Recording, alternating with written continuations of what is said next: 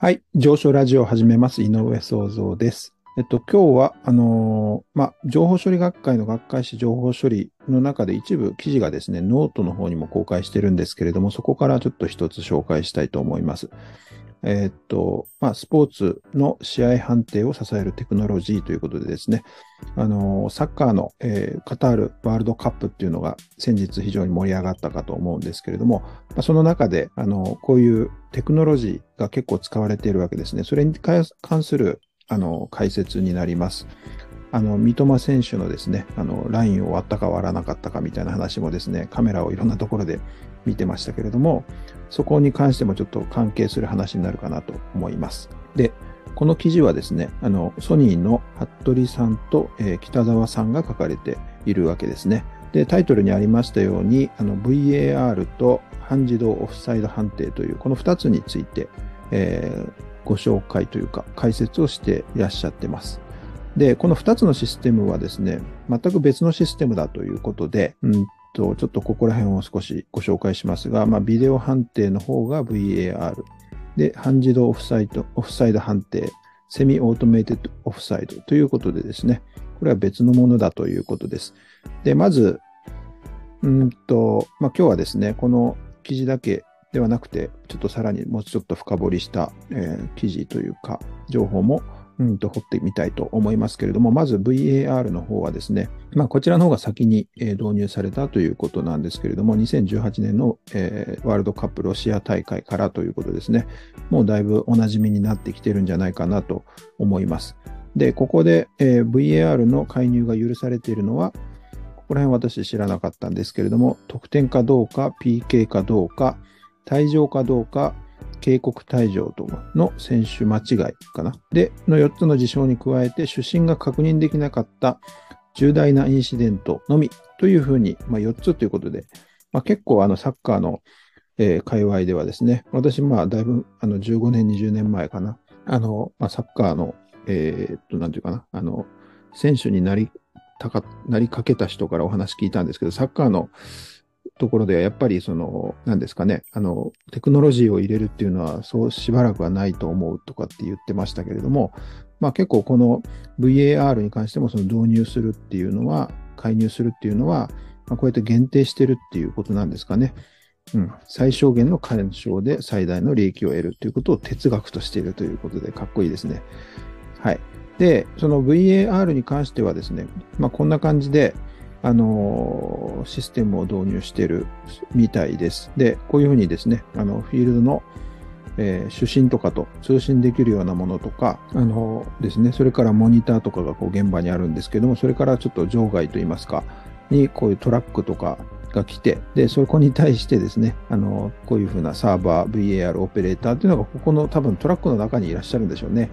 だから、ちょっとあの、こちらのタイトルの画像で、こういうふうになんか、あの、家の中で、屋内でこう VAR やってるような感じもしますけれども、多分今のシステムというのはこのトラックの中に、こっちかな？こっちのバンの中に、えースタッフがいるんだろうなと思います。で、あの、42台の放送用カメラが導入されてたということですね。はい。ということで、えっと、これが VAR という仕組みだそうです。W、はい。カタール会で、カタール大会でのカメラ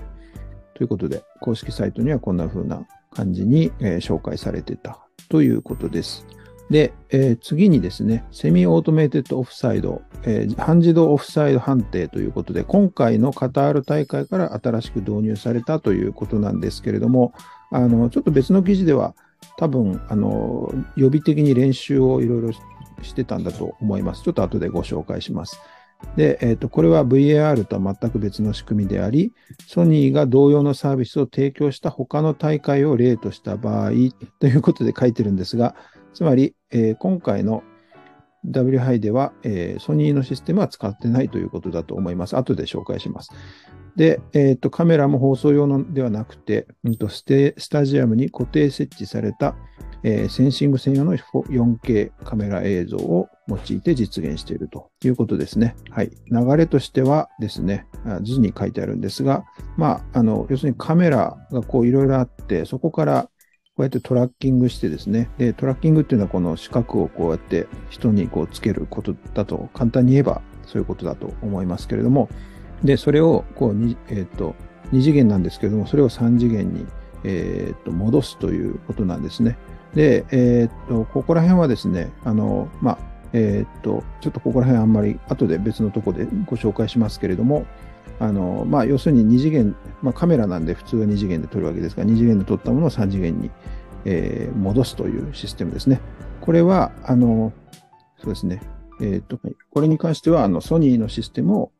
紹介しているということですね。で、まあ、あの、ノートではまたさらにもうちょっと議論が書いてあるので、あの、見ていただければと思うんですけれども、あの、ここでですね、ちょっともう少しですね、この SAO というのはあのソニーの製品としてはですね、このホークアイというようなシステム、製品なんですよね。あの商品名なのかな。で、このホークアイっていうのは、あの、ソニーが、えー、2011年に、えー、買収したホークアイイノベーションズが開発を進めるものだということでですね、まあ、ソニーの、えー、プロダクトなんですけれども、まあ、もともとは買収したものだということだそうです。えー、脳手術及びミサイル追跡にもともと使用されている技術を使用していると。脳手術はちょっと私イメージ湧きませんけれども、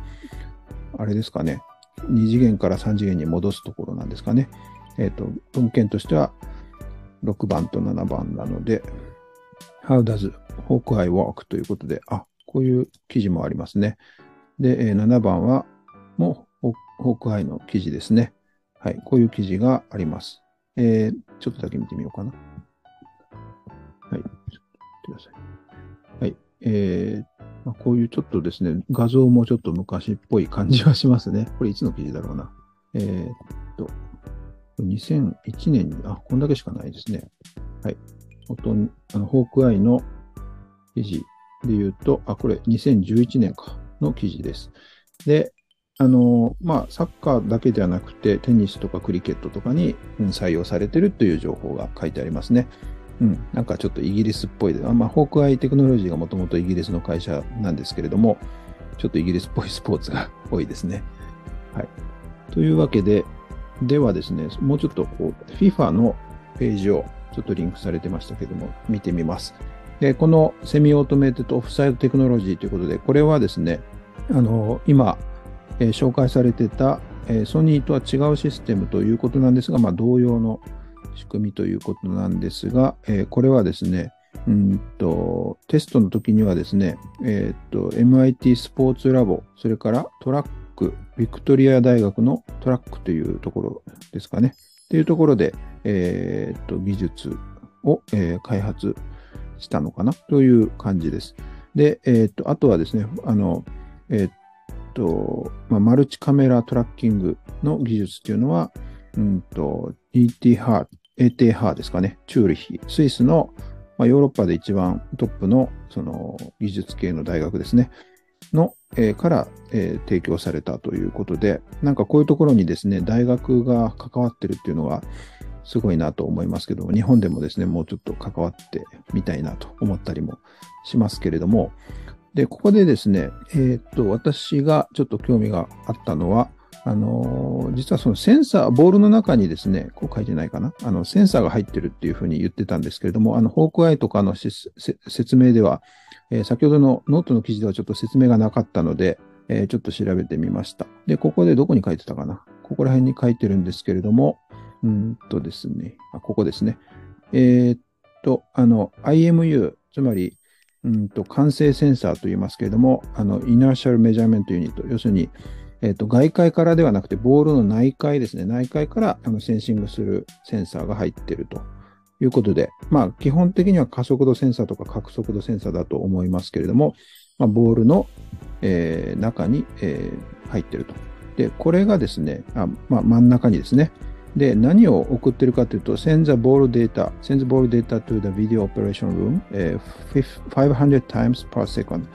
1秒間に500回、500Hz で、うんと、まあ、データを送ってると。で、allowing a very precise detection of the kick point。で、ということで、要は、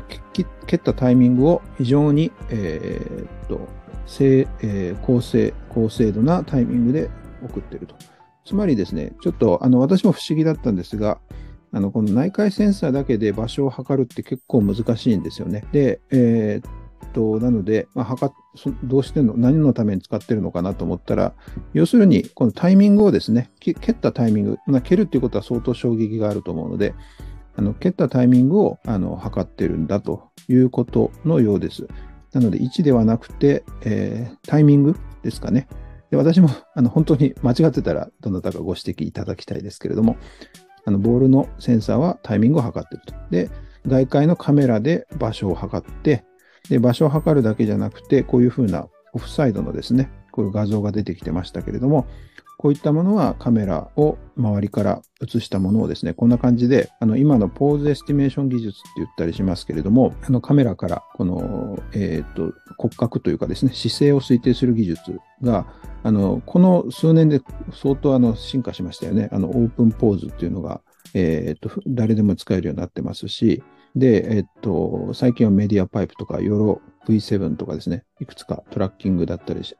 えっと、姿勢推定が出てきてます。うちの学生もちょっと使ってますけれども、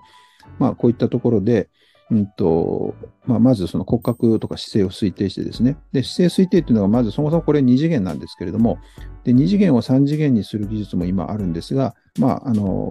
こういうふうにいくつもカメラがある場合はそれは比較的簡単だと思いますので、まあそういうので、あの復元してですね、こういう感じの、